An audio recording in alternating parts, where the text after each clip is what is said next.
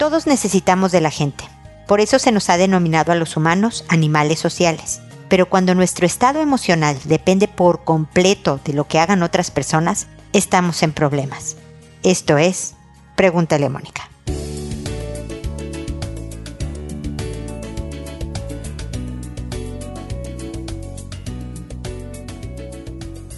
Bienvenidos amigos una vez más a Pregúntale a Mónica. Soy Mónica Bulnes de Lara, como siempre feliz de encontrarnos en este espacio encerrado. Ya tenemos por lo menos en esta familia mes y medio de estar aquí atrapados. Me imagino que ustedes también están empezando a sentir la fatiga del confinamiento, así que ánimo, fuerza, utilicen todas las herramientas revisadas en Pregúntale a Mónica, escuchando todos los episodios que he grabado por más de 14 años en donde de verdad encontrarán formas de mejorar todas sus relaciones interpersonales y de trabajar en un crecimiento personal. Yo espero que les sean útiles todas esas herramientas. Además, obviamente, de seguirme en Instagram, en Twitter, en Pinterest, en, la red social que mejor les acomode para recibir eso, frases, ideas, videos que puedan ser de utilidad en momentos desesperados como podemos vivirlos de repente dentro de la cuarentena.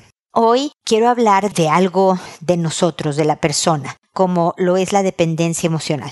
Todos dependemos de los demás. Es imposible vivir sin un lazo, un vínculo emocional con la pareja, con los hijos, con los padres, con los amigos, incluso con jefes y compañeros de trabajo de diferentes relaciones. Pero es diferente que te afecte pelearte con alguien, que no te guste o te incomode una opinión negativa, una crítica de alguien más. Pero cuando tu estado emocional, cuando tu ánimo e incluso el concepto que tienes de ti misma baja por lo que hagan los demás, ahí sí estamos en problemas. Se vale revisar lo que nos digan, analizar y ver si tienen razón y trabajar en el cambio si es necesario. Se vale analizarlo y decir, no, no estoy de acuerdo, estás equivocada por esto y por esto y por esto, pero lo que no se vale es que yo empiece a opinar más mal de mí o me deprima y no pueda como salir del hoyo hasta que el otro me apruebe. Lo importante es que tú te apruebes. Esta es una invitación a detenerte y analizar cómo estás atada, tal vez, a las opiniones de otros sobre ti o no. Pero si detectas que tienes una dependencia emocional más allá de lo sano, sinceramente te sugiero que empieces a trabajar en el concepto que tienes de ti misma. ¿Qué tienes que cambiar?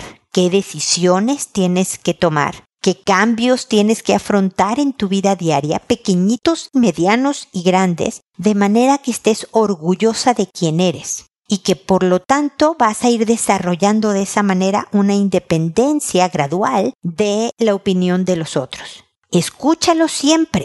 Valora lo que dicen, analiza si tienen o no razón y trabaja en concordancia, pero que seas tú la que define tu valía y tú la que construye tu estado de ánimo y el ambiente en donde te muevas. Eso se logra poco a poco, pero con un trabajo interior, una toma de decisiones y una acción concreta dirigida a este objetivo. Espero que te vaya bien en ese tema y desde luego espero que nos pongamos en contacto si tienes alguna cosa, una situación específica que quieras que te comente personalmente dentro del programa. Para hacerlo es en www.preguntaleamónica.com en el botón rojo de envíame tu pregunta y ahí nos podemos poner en contacto. Con esto termino mi comentario inicial y ahora me dispongo a resolver sus consultas que como saben lo hago por orden de llegada, que a todo mundo le cambio el nombre para conservar su anonimato, que una vez que el programa sale al aire, le aviso por correo a esa persona el número de episodio, el título del episodio y el nombre que le inventé, que le puse, para que identifiquen su consulta. Que me tardo, me tardo en responder.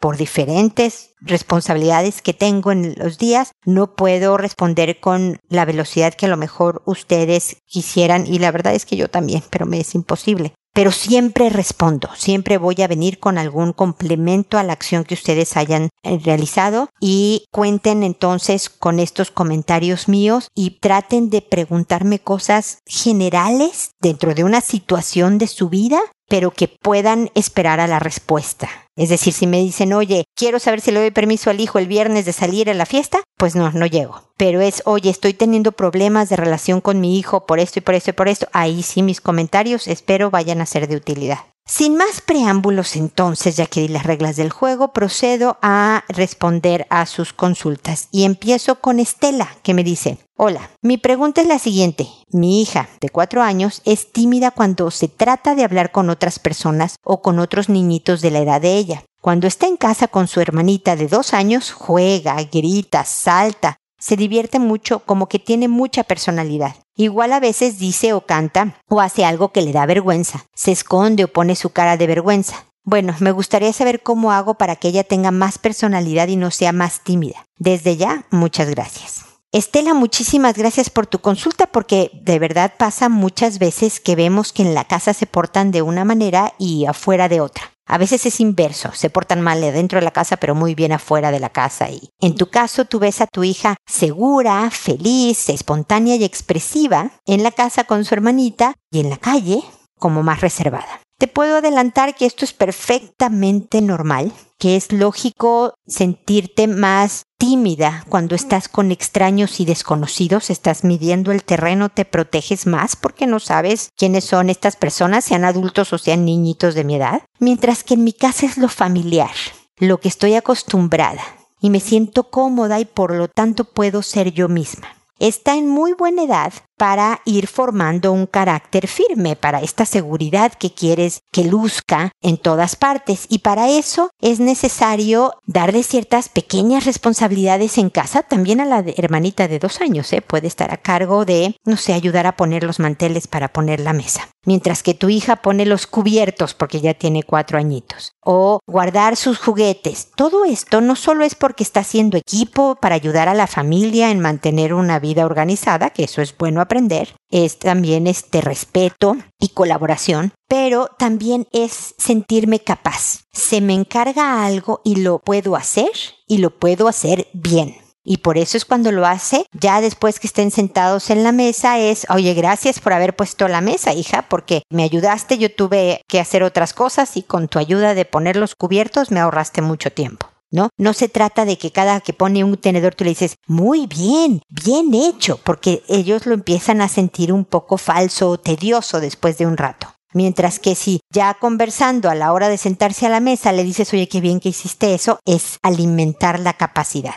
Luego en la calle encargarle pequeñas tareas la llevas a la tienda y le puedes pedir, oye, a ver, tráeme esos calcetines rosas y que se aleje un poco de ti, tú viéndola todo el tiempo para cuidarla y que ella vaya por los calcetines. Ya un poquito más grande le puedes pedir, pregúntale a la señorita cuánto cuestan los calcetines. Y hay veces que no, mamá, tú pregúntale, mejor tú. No, yo estoy viendo aquí esto, hijita, lo vas a hacer muy bien. Porfa, pregúntale no obligándola, no molesta, sino como una voto de confianza. Si de plano te dice, no, no, mamá, ve tú, perfecto, la llevas y le preguntas, señorita, ¿cuánto cuesta? Ah, tres pesos, gracias, y te vas. Y no le comentas nada más. De que yo sé que tú puedes, debes de intentarlo para la próxima. No, no, no, no, no. Poco a poco va a ir sintiendo un terreno familiar. Ya te vio hacerlo, empieza a saber cuál es el procedimiento y va agarrando confianza. Es muy normal que a los cuatro años los niños sean tímidos fuera de casa. Así que no hay mucho de qué preocuparse, pero sí hay mucho con qué trabajar. Espero que de todas maneras, Estela, sigamos en contacto para poderte seguir apoyando en esto de hacer estas dos jovencitas mujeres integrales, capaces de construirse un buen destino. Así que estamos en contacto, ¿ok?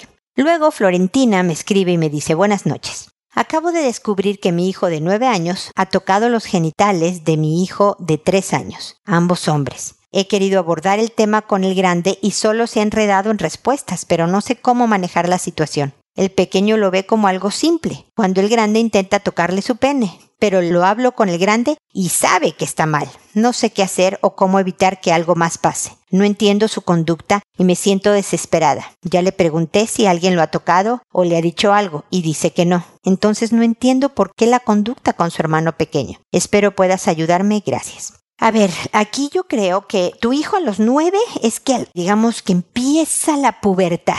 En los libros de texto. ¿eh? Unos empiezan antes, otros un poco después, pero digamos que el sistema hormonal que empieza a preparar su cuerpo hacia la adolescencia ya se activó y por lo tanto tienen ciertos impulsos sexuales. Y tienen mucha curiosidad los niños, porque el ángulo para verte tus propios genitales te estorba, ¿no? Como que de arriba para abajo es como incómodo. Y tocarte tus genitales, pues puedes saber cómo se siente. Pero el tocar de otros y ver otros genitales desde otro ángulo satisface una curiosidad propia del momento. Tu hijo puede estar sintiendo curiosidad, puede estar sintiendo impulsos sexuales que lo lleva a sentir satisfacción al tocar a su hermano. Todo eso es explicable, entendible, Florentina. Y le puedes decir todo esto a tu hijo. Y también se lo puede decir su papá. Es importante que también la figura paterna participe en estas conversaciones, que no es de una sola sentada, es de varias. Pero aunque todo eso puede ser entendible, no es correcto.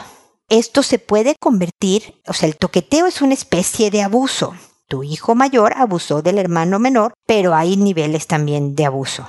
Cuando es más de cuatro años de diferencia, que aquí está sucediendo, ya se habla de un abuso sexual, porque se puede aprovechar del hermanito de tres que ni entiende nada de lo que está pasando. Por eso dices tú, para él es, ah, me tocaron, ¿no? ¿Qué importa? Pero puede estar provocando también inquietudes o sexualizaciones en tu hijo menor que no son propias de la etapa. Hay que explicarle esto al de nueve también le estás haciendo un daño formativo y de desarrollo a tu hermano menor. Te estás haciendo un daño tú porque no, sabes que estás haciendo algo que está mal. El concepto, la opinión que tienes de ti es como, ah, yo hago cosas malas. Entonces, todo esto es bueno conversarlo con tranquilidad, con cercanía, con cariño, pero con firmeza, de decirle no puede volver a suceder. Si vuelve a suceder, va a haber estas consecuencias, hijo. Si tienes curiosidad si tienes preguntas, aquí estoy yo, aquí está tu papá, pregúntanos, te las vamos a contestar. Si tienes ganas de tocar porque se siente rico, tienes que detenerte viniendo a donde hay adultos y entonces pues ya no lo vas a hacer porque te están viendo, eh, saliendo a corretear por el patio o a pelotear una pelota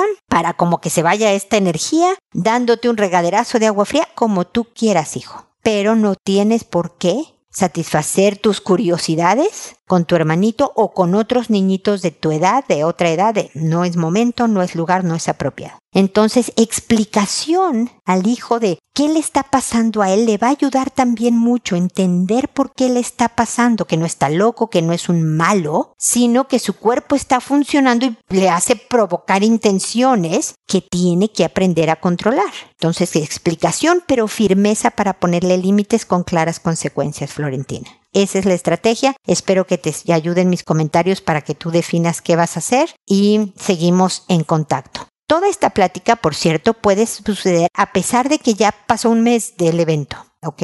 No necesariamente es inmediato. Las pláticas sobre sexualidad duran toda la vida formativa de los hijos. Así que estás a tiempo de decirle, fíjate que estuve pensando, fíjate que estuve investigando, hijo, entonces veo que por eso tú también haces y tal y tal y entras en la conversación. ¿Va a ser incómoda para los dos? Le puedes también decir, esto es tan incómodo para mí como para ti, pero son cosas que tenemos que hablar. Esto es bueno para ti, para poderte formar, que es mi trabajo, y que te vaya bien en la vida. Así que seguimos en contacto, Florentina.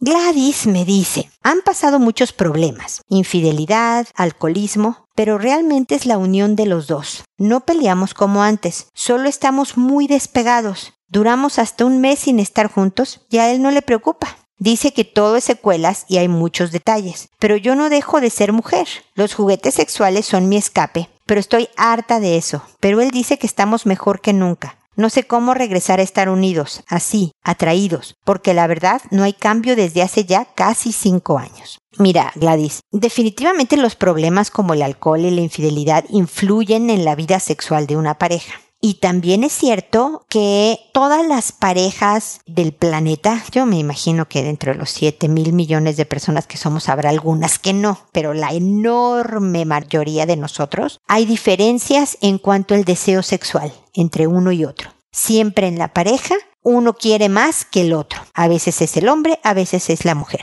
Y eso provoca problemas como tú, que eres la que quiere más tener relaciones sexuales con tu pareja y pues no las tienes y te frustra. y el otro parece estar muy a gusto. A veces es la edad, los hombres con los años, el impulso sexual disminuye. A veces es el alcoholismo el que disminuye también la capacidad sexual de un hombre. Siente que ya no puede tener una erección tan fácil, no le gusta la experiencia de vivir no tener una erección, entonces prefiere como evitarse el tema de la sexualidad. Son muchos los factores. El punto es que los dos se, se incomoden, lo voy a decir así Gladys, que los dos concedan por el otro. Es decir, tú darle chance a él de no tener relaciones sexuales tan seguido como tú quieres, porque él no está ni ahí, y él se incomoda teniendo más relaciones sexuales, perdóname los términos en lo que lo estoy describiendo, más de los que él quiere por ti. Eso es tanta expresión de amor como el tener las relaciones, ¿me explico? No es que se vea obligado a acostarse contigo, pero es por amor a ti que dice, ok, esta va a ser nuestra frecuencia. Entonces se vale hablar llena de amor y cariño y amabilidad y consideración en el impulso sexual del otro, sin minimizarlo, sin burlarse, sin nada, y decirle tenemos que llegar a una frecuencia en la que los dos estemos cómodos. A ver, yo quiero 14 veces a la semana. No, espérame tantito, como 14, esos dos al día, estás como loca. Yo quiero una vez por semana. No, no, no, una vez por semana es muy poquito. Dos. Y entonces empiezan a negociar, literalmente a negociar cuántas veces van a estar juntos, sabiendo, como él dice, tu pareja, que están mejor que nunca, que hay amor en muchas otras expresiones y que cuando sí van a estar juntos en nivel sexual, pues tú le sacas el jugo máximo, lo aprovechas al máximo porque pues son pocas las oportunidades que tú vas a tener de acuerdo a tu propio impulso sexual, pero también sabes que esa es otra expresión de amor. ¿Me explico Gladys? Porque no se trata de que tú vivas frustrada sexualmente y que él nada más se acomode con quien, ah, pero así estamos bien. Pero tampoco se vale que él se vea obligado a una actividad en el mismo ritmo que tú si tiene otro impulso. Es negociar y no verlo como es que eso es muy frío, es poco espontáneo, entonces no me ama. No, es encontrar la manera en que tú y yo funcionamos bien, amándonos muchísimo en muchos sentidos, incluido el sexual. ¿Me explico, Gladys? Cuéntame si esta perspectiva te sirve, te ayuda, si él estaría dispuesto a hablar de esto y negociar la frecuencia de su vida sexual y ver cómo lo hacen divertido, es sexy, ¿por qué no? De todas maneras, o sea, pasarla bien también. El punto es que se diviertan en esto y cuéntame cómo te va y estamos en contacto para ayudarte a que la relación mejore en todos sentidos, ¿ok? Luego está Eliodora, que me dice, hola Mónica, mil gracias por atenderme. Estoy preocupada por mi hija de seis años. En el mes de diciembre descubrimos, o sea, hace cuatro meses, casi cinco, descubrimos que en el celular vio videos de niños besándose, niños quitándose la ropa, y solo le llamamos la atención pero le seguimos prestando el celular. Y el día domingo ella se tomó fotos con su tablet de la cintura hacia arriba desnuda. Estoy muy preocupada, no sé qué hacer. Y creo que la peor reacción que tuvo su papá fue pegarle, gritarle y decirle que eso es malo. Ya más tranquila, hablamos con ella, pero no nos dijo por qué hizo eso o quién le dijo que lo hiciera, o si siente curiosidad. Quisiera saber qué está pasando con ella. Le agradezco mucho por su atención y el poder ayudarnos a los papás que en momentos no sabemos cómo actuar o qué decir o hacer. También le llama mucho la atención de ponerse mis zapatillas, se pinta los labios, me dice que le pinte las uñas o si no, cuando me doy cuenta, ella ya se las pintó sola. Y la verdad estoy muy preocupada por el comportamiento que está teniendo mi hija. Mil gracias, que Dios la bendiga. Mira, Eliodora, en ensayar vida real, pretender que soy una mujer adulto y entonces me pinto las uñas y me maquillo y uso eh, zapatos de tacón es parte de lo que hacen los niños y niñas a esa edad. Y créeme que hay niños que se visten de mujer o de hombre nada más porque están ensayando y entendiendo el mundo real. No tiene nada que ver con una orientación sexual.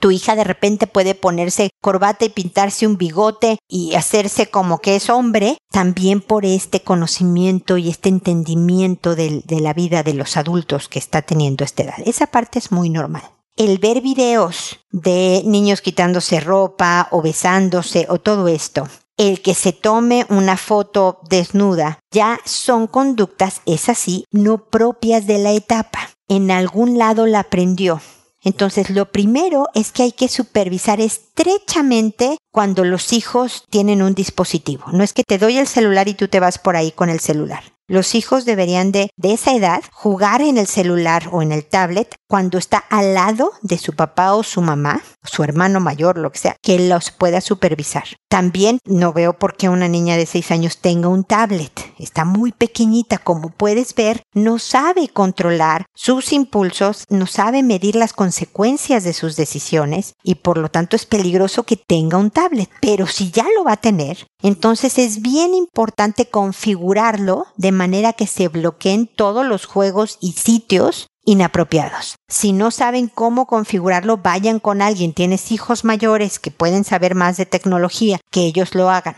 También hay que hablar con los hijos porque o ellos, alguno de ellos o alguno de los amigos de los hijos o en el colegio, alguien le enseñó a tu hija contenido inapropiado porque era chistoso o porque francamente estaban abusando. Entonces hay que investigar un poco más. Hay que hablar con los hermanos mayores y decirles esto está pasando y esto quiere decir que ella aprendió el contenido de alguna manera. Así que o ustedes vigilan si ella está cuando ustedes estén viendo cosas que son inapropiadas para la edad de su hermana, que no suceda, o sus amigos o lo que sea. ¿no? Porque esto no puede suceder también. Cariñosa firmeza con los hermanos mayores, como diciendo, sabemos que algo está pasando aquí, entonces necesitamos tomar todos acción para que eso no pase. Y luego, tal vez con otras pláticas más adelante, tu pequeña pueda ir platicando de con quién vio un video parecido o con un interrogatorio que no parezca interrogatorio. Yo creo que si primero le pegaron y le gritaron y le dijeron eso está mal, ya después el, a ver hijita, pero ¿cómo pasó esto? Y cuéntanos, ya es, hoy no, ni loca. Se van a súper enojar conmigo si yo les digo que fue mi hermano o fue mi primo o fue en el colegio con mi amigo Juanito. Entonces, es lógica esa respuesta. Con los días se bajan un poco las defensas y a lo mejor en una plática muy casual de, ah, yo estaba viendo el otro día en un video y se dieron un beso y me acordé de los videos que tú veías, hijita. Em, ¿Quién te enseñó, no? ¿Cómo llegabas a esos videos? O ah, una pregunta que parezca muy casual. Y si ella te dice, no, no sé. Ah, ok, pero pues no, no me gustaron este video que yo vi, hijita, entonces me puse mejor a ver Pinocho, ¿no? O sea, cualquier tontería, pero que no parezca interrogatorio y que ella pueda abrirse a platicar lo que está pasando y empezar a detectar de dónde viene la fuente de, de mal contenido o de abuso dentro de lo que está pasando tu hija, ¿ok? Así que hay que estar cerca, hay que configurar dispositivos, hay que hablar con los hijos y hay que ir teniendo conversaciones de cuidado autocuidado, de respeto por el cuerpo propio y de los demás, así, de repente con la hija, en muchos años venideros para seguirla formando en sexualidad. ¿Ok, Eliodora? Seguimos en contacto. Ahora el turno es de Idalia, que me dice, derivado de la pandemia, mi familia comentaba en WhatsApp sobre sus preocupaciones por su futuro y el de sus familias, sus ingresos, etc. No vivo en mi país y desde que ganó el actual presidente no veo las noticias. Preguntaba y ellos explicaban cómo se está deteriorando la calidad de vida ahí. De manera respetuosa comentaban cuando yo dije que esas eran prácticas populistas iguales que otros países. Ahí mi hermano escribió esto. XX es el mejor presidente de nuestro país. El tiempo lo dirá. Todo cambio cuesta trabajo, mucho trabajo. Solo hay que dejarlo y darle una oportunidad se la merece, ha sido persistente y no se ha rendido. Cualquier otro ya lo hubiera hecho. Es un gran ejemplo, no se preocupen, no se sientan mal. Si cambian de opinión, los quiero y cuídense mucho.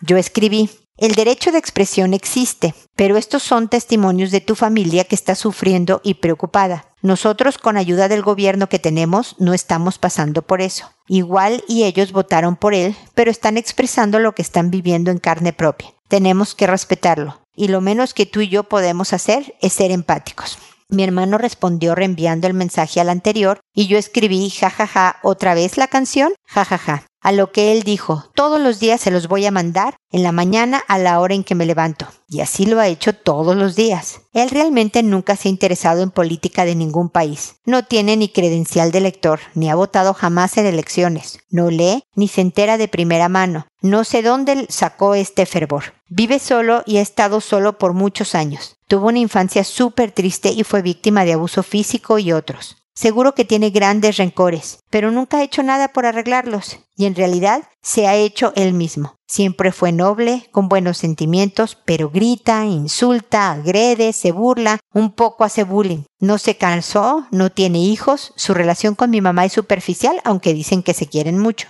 No le habla a mi papá, hermana o sobrino. Él y yo no nos hablábamos porque es muy grosero. No me ayuda con mi mamá que tiene demencia. Hasta ahora, por la pandemia, nos hablamos un par de veces, pero dejamos de hacerlo porque discutimos por el presidente. Después vinieron sus comentarios en WhatsApp. No sé cómo actuar. Por una parte, no va a cambiar la opinión de nadie porque no presenta argumentos ni soluciones. Por otra, no muestra respeto ni empatía a lo que mi familia está pasando. A él y a mí, el país en el que vivo nos da dinero. Finalmente me preocupa porque no sé por qué hace esto. No sé cómo actuar porque siento que su actitud en WhatsApp es como una respuesta a la pelea que tuvimos. Y aunque no lo sea, no quisiera que siguiera agrediéndolos. Además, quisiera entender por qué está siendo así. No le tengo miedo, pero no me va a oír. De hecho, creo que espera que me pelee con él. ¿Qué hago? Mi hermano tiene 50 años. A ver, mi querida Idalia, yo siento, por como me explicas el caso, que tu hermano te está provocando. Te está poniendo el enganche, el anzuelo para que muerdas y caigas en la pelea. Porque si es alguien que es tan problemado, tiene muchas rabias contenidas y nada más busca el desahogo de salir.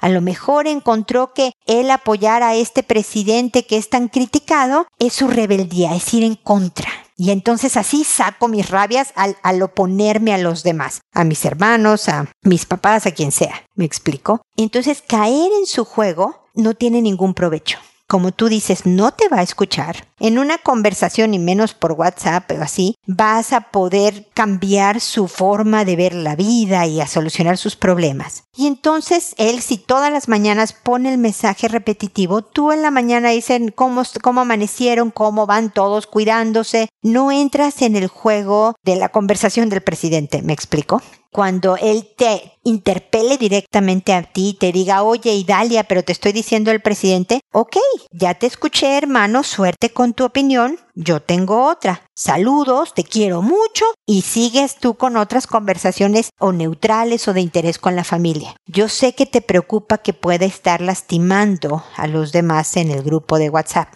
pero yo creo que para estas alturas todos lo conocen, Idalia y debe de ser bien molesto el estar pues viviendo las consecuencias de este hermano que en su toxicidad digamos quiere invadir, quiere infectar el ambiente de todos solo porque busca una salida a sus propias frustraciones. Pero aquí la inteligencia emocional es clave, el torear sus malestares y no enganchar, porque te lo está poniendo ahí te va a estar buscando, poniéndose en tu cara para que caigas, ¿me explico? Y tú, dulce y amable, vas a torearlo como una torera profesional y, y no caigas. Nada más no caigas. Y cuando directamente te digo, tú le dices, ah, sí, te escucho. Sí, entiendo. Esa es tu opinión. Perfecto. Me queda claro cómo opinas tú. Saludos veces. Ya no entrar en el, pero no, tú estás mal y deberías de hacer, porque te estás gastando inútilmente.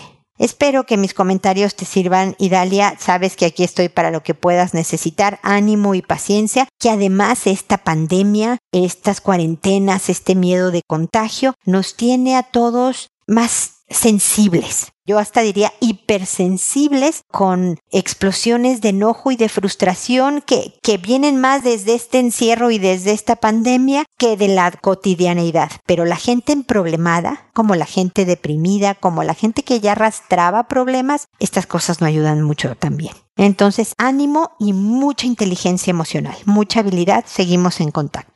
Luego está Jerry que me dice, hola estimada, le cuento, mi hijo de 34 años me pegó un día que estábamos compartiendo. Por unos malos entendidos me empieza a golpear y sacándome en cara que había sido un mal esposo cuando ellos eran chicos. Yo reconozco mis errores, pero fue el pasado. Ahora cambié. Me han contado que está muy arrepentido. Yo siento mucha rabia con él. Yo lo perdonaría por mi esposa que ha estado muy mal con lo que pasó. Necesito un consejo de por favor, gracias. Mira, Jerry, yo creo que ya pasó un rato. Te agradezco la paciencia de esperar mis comentarios. A lo mejor, ojalá, ya te hayas reconciliado con tu hijo, porque esa sería mi sugerencia. Tú eres el papá, tú eres el adulto, yo sé que tu hijo tiene 34 años, no es ningún bebé, pero tú eres la figura paterna, la autoridad en su vida, por más que te critique. Cada hijo, sé que tienes cuatro, todos adultos, procesa la vida de una manera diferente. Tú viste como Idalia tiene un hermano que es como el tóxico, como el conflictivo, como el emproblemado. Bueno, a lo mejor a este hijo tuyo de 34 años, el pasado de su familia, que te involucra a ti obviamente directamente, lo afectó más tiene derecho a quejarse, no tiene ningún derecho a golpear. Yo creo que la situación se salió de control, fue escalando, engancharon los dos en la discusión y él fue el que se puso mal golpeándote. Yo creo que si está arrepentido, reconoce que no fue la manera. A lo mejor lo que te dijo tiene fundamento, porque el que tú estés también arrepentido de tu pasado y que hayas cambiado y que reconozcas tus errores, todo eso está muy bien, pero también es parte de, sí, hijo, sé que esto te dolió. Y la verdad es que lamento mucho que lo que hice y mis errores te hayan afectado de esa manera, que es lo que uno debe de decir. No estás diciéndole, está muy bien que me grites, no, por favor, no debe de ser, no te debe de ofender, no te debe de golpear, por supuesto. Pero hijo, sé que esto se salió de control, que estás arrepentido y sigamos adelante. Ojalá, Jerry, lo hagas por ti, no por tu esposa. O sea, qué lindo que lo hagas por tu señora para que no se sienta tan mal, pero sobre todo es para tú quitarte la carga de estar con resentimiento contra tu hijo. No, porque esta rabia que sientes con él es peso en ti, te hace daño física y emocionalmente. No vale la pena guardar estos rencores. Soltarlos es lo más sano que puedes hacer primero por ti. Y luego le harás un bien a tu hijo, que necesita este bien, porque él sintió que su papá le falló cuando era chico. Y eso es válido que él lo pueda expresar, no a golpes, no a gritos, no con groserías, pero es válido que lo pueda decir y que tú le digas, sé, veo que esto te lastimó, veo que esto todavía te duele, hijo. Lamento que sea así. Estoy desde hace mucho tiempo tratando de hacer las cosas correctamente porque he cambiado. Entonces construyamos algo diferente. Ahora, hijo, de aquí para adelante. No volteando hacia atrás. Yo sé que existió y me disculpo por eso. Pero ahora veamos para enfrente, para adelante y construyamos desde ahí. ¿Me explico, Jerry? Ojalá que eso haya sido lo que ya pasó, que ya lo hiciste tú y no me necesitabas para nada, pero si no, si todavía está medio rasposa la relación, de verdad te sugiero que tengas esta conversación franca en donde validas los sentimientos de dolor de tu hijo. Yo creo que eso va a aliviar mucho más de lo que te imaginas y podría cambiar su relación, la de ustedes dos, para siempre. Ojalá lo hagas, te deseo la mejor de la suerte y como le digo a todos Jerry, estamos en contacto para cualquier duda, comentario o tema adicional que quieras escribirme al respecto que yo Ya sabes que no de inmediato, pero yo contestaré. Así que espero que sigamos en contacto y espero también amigos que nos volvamos a encontrar en un episodio más de Pregúntale a Mónica. Y recuerda siempre, decide ser amable. Hasta pronto.